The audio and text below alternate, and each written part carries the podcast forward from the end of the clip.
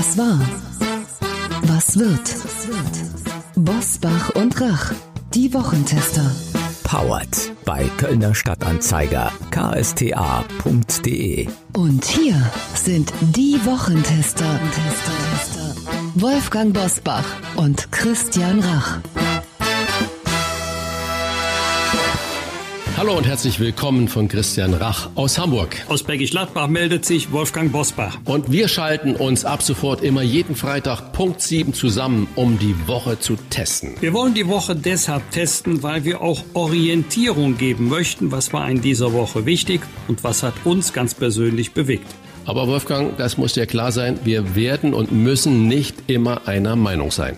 So wird das sein, ist aber auch nicht schlimm. Der eine sieht die Dinge so, der andere sieht sie anders. Ich freue mich auf lebhafte Diskussionen und auf Klartext. Genau, zum Beispiel, was ist ein echter fairer Preis für ein Schnitzel? Und was müssen wir für die Freiheit bezahlen? Einfach die Woche besser verstehen.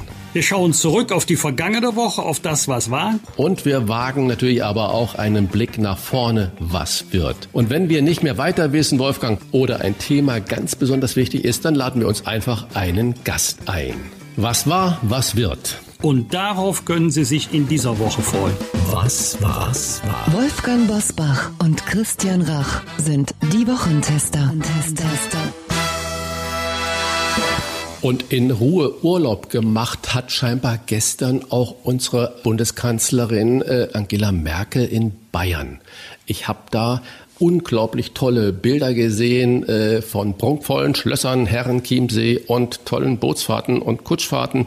In jeder Zeitung, in jedem Fernsehbeitrag wurde spekuliert, ist das das Aufbruchssignal für Markus Söder, um Kanzler zu werden? Wie siehst du das, Wolfgang? Angela Merkel hält sich in dieser Frage betont zurück. Den Stil wird sie auch beibehalten. Aber auch Bilder und Gesten haben ja eine unglaubliche Wirkkraft, manchmal mehr als Worte oder Zeilen.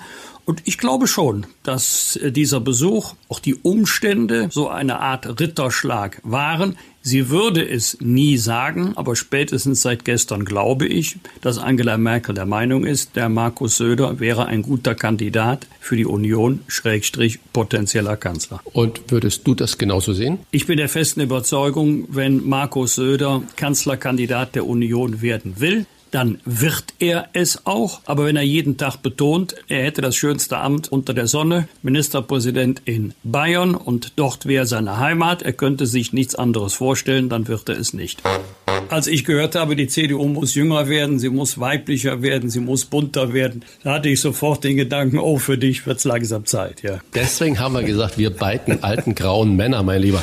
Und das ja. ist nun ein bisschen unser Elder Statesman. Wir können natürlich auch da mal locker flockig vom Hocker über diese Dinge sprechen. Also ich persönlich wäre sehr für eine Frauenquote in der CDU, weil ich glaube, dass diese weibliche Intelligenz und auch das weibliche Miteinander auch der Bundestagsfraktion und der gesamten Partei gut tun würde, dass wir das eigentlich brauchen und jetzt nicht das völlig ausschließen. Ist meine Meinung. Wie Vielleicht bin ich auch ein bisschen du, persönlich ja. befangen, weil ich ja in einer Familie lebe, gemeinsam mit fünf Frauen als einziger Mann. Rauf und runter. Wolfgang Bosbach und Christian Rach sind die Wochentester. Tester. Tester. Wir geben Ihnen ab sofort an dieser Stelle unsere ganz persönliche Bewertung ab über das, was wir in dieser Woche gut oder schlecht fanden. Daumen hoch oder Daumen runter. Klare Urteile sind gefragt. Wolfgang, gab es für dich in dieser Woche etwas, wo du gesagt hast, Daumen hoch oder Daumen runter? Eigentlich jeden Tag Daumen runter für nicht alle, aber viele Betriebe der Reisebranche, für Fluggesellschaften, die mit immer neuen Formulierungen und Ideen die berechtigten Zahlungsansprüche der Kunden versuchen zu vereiteln. Wer wie beispielsweise die Lufthansa in Milliardenhöhe Staatshilfe in Anspruch nimmt, der sollte seine Kunden nicht hängen lassen. Rassismusdebatte um Mohrenstraße. Umbenennen oder auf Tradition berufen. Jetzt sollten wir bei aller Bedeutung der Rassismusdebatte aber jetzt nicht mit Kanonen auf Spatzen schießen. Wer sich an der Mohrenstraße gestört hat und jetzt sie umbenannt hat in Glinkerstraße oder die U-Bahn-Station in Berlin, sollte sich das nochmal genau überlegen, ob das richtig war, denn Glinka äh, gilt als ausgewiesener Antisemit. Wie dem auch sei, Ich fände es richtig, wenn man eine Erläuterung hinzufügen würde. Ein Schild, das erklärt den historischen Kontext, warum diese Straße wann so benannt wurde. Man muss jetzt nicht alles umbenennen oder abreißen. Da bin ich völlig deiner Meinung. Es gibt eine Familie Mohr, die hat eine Brauerei und nennt das Mohrenbräu. Es gibt eine Mohrenapotheke. In Hamburg steht am Hagenbecks Tierpark eine Giraffe. Da ist ein etwas dunkelhäutiger Mensch drauf und überall soll das alles jetzt äh, entfernt werden. Ich glaube, Rassismus findet bei uns im Kopf statt. Das heißt, wir müssen dann die Bildung hineingehen, ob eine Straße, eine Apotheke oder eine Brauerei so heißt. Das ändert nichts am Rassismus, den wir da vielleicht latent in der Bevölkerung an irgendwelchen Ecken und Enden haben. Also Aufklärung ist wichtig. Und nur mal so am Rande. Das Wort Moor kommt eigentlich von Mauren und äh, das sind einfach nur nordafrikanische Bewohner. Und wo ist da der Rassismus? Karnevalssession 2021 absagen oder feiern? Ha, das ist Ihre Frage an den Richtigen. Klartext, Klartext. Wolfgang Bosbach und Christian Rach sind die Wochentester. Tester, Tester. Dieses Thema macht natürlich viele sprachlos. Es wurde geklatscht und musiziert und äh, Beifall für die Helfer in Krankenhäusern und Altenheimen an allen Ecken und Enden gespendet. Alle waren sich einig, diese Menschen sind systemrelevant. Doch einen Pflegebonus von bis zu 1500 Euro will die Bundesregierung nur den Pflegern in den Altenheimen nun zukommen lassen. Was ist denn da anders in dem Krankenhaus? Warum sollen die leer ausgehen? Das ist mir ein Rätsel. Offizielle Begründung, Altenpfleger verdienen weniger und Pflegerinnen natürlich auch weniger und haben den Bonus mehr verdient als die Beschäftigten in Krankenhäusern. Also mir sträuben sich da die Nackenhaare und alles andere auch.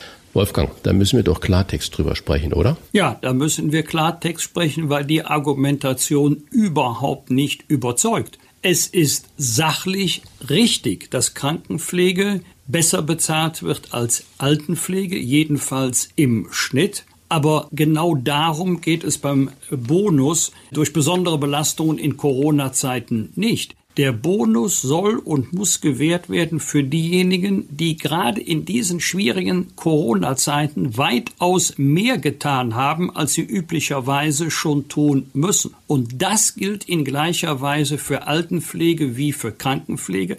Ich selber habe auch die Botschaft Bonus immer so verstanden, dass die Arbeit an und mit Menschen durch die besondere Belastung besonders honoriert werden soll und nicht, dass feingliedrig differenziert wird zwischen Alten- und Krankenpflege. Fragen wir doch, fragen wir doch. Hallo Frau Urner, schön, dass Sie da sind. Hallo, ich freue mich. Das Reden über Probleme schafft Probleme. Das Reden über Lösungen schafft Lösungen. Das haben Sie in Ihrem Buch geschrieben. Und äh, ich stelle mal die spitze Behauptung auf, hätten wir nicht so viel über Corona, über Covid-19 geredet, wäre Deutschland vielleicht gar nicht so gut bis heute durch die ganze Situation, die es so noch nie gab, durchgekommen. Ist das ein Widerspruch in Ihrem Buch? Nein, also ich sehe ihn zumindest nicht. Vielleicht sehen ihn andere. Ich sehe ihn nicht, weil es mir in erster Linie mit dieser Aussage, die ähm, von Steve de Chaser stammt, also die ich auch nur zitiere, darum geht, dass es ähm, ja eine Art und Weise ist, wie wir über Themen reden. Nicht ob wir über ein Thema reden, sondern wie wir darüber sprechen. Also sprich, dieses Problemorientierte bedeutet, wir suchen nach Sündenbocken, wir suchen danach, was schief läuft, wir wollen uns mal so richtig ja auslassen, meckern und so, was die Deutschen ja besonders gut und gerne machen und können. Und ich drücke wirklich für Deutschland und vor allen Dingen für Europa die Daumen, dass dieser Gipfel nicht ergebnislos vertagt wird, sondern dass am Ende ein klares Ergebnis kommt. Wie siehst du das? Ich bin da etwas skeptischer, weil ich weiß, es darf bei solchen Treffen nie Sieger und Verlierer geben. Und das ist genauso schwierig wie das, was im Moment bei mir passiert. Immer mehr Leute testen in meinem Namen. Da werden Fahrschule getestet, Restaurants und Bäckereien getestet und Hotels getestet und sogar die Deutsche Bundesbahn getestet. Angeblich alles Christian Rach, sogar mit Bild versehen bei Google. Ich versuche dagegen vorzugehen. Und es ist unglaublich schwer. Gerade heute Morgen hat sich wieder eine junge Frau aus MacPom Gemeldet, deren Kaffee von mir zerrissen wurde, wo ich aber noch nie in meinem Leben irgendwo einen Fuß in der Tür da hatte. Und diese Woche haben wir noch ein ganz kurioses Urteil äh, aus, das heißt Ritter Sport, quadratisch praktisch gut. Und da hat eine andere Schokoladenfirma dagegen geklagt, dass es doch nicht sein kann, dass quadratische Schokolade nur von Ritter Sport genutzt werden kann. Was glaubst du, wie das ausgeht? Oh, oh, das ist eine gute Frage. Da kann man auch würfeln. Würde ich sagen 50-50. Und nächste Woche werden wir mal gucken, ob all die Einschätzungen richtig waren oder ob wir auch mal daneben lagen. Was war? Was wird? Wolfgang Bosbach und Christian Rach sind die Wochentester. Ein maßgenau Podcast. Powered bei Kölner Stadtanzeiger ksta.de.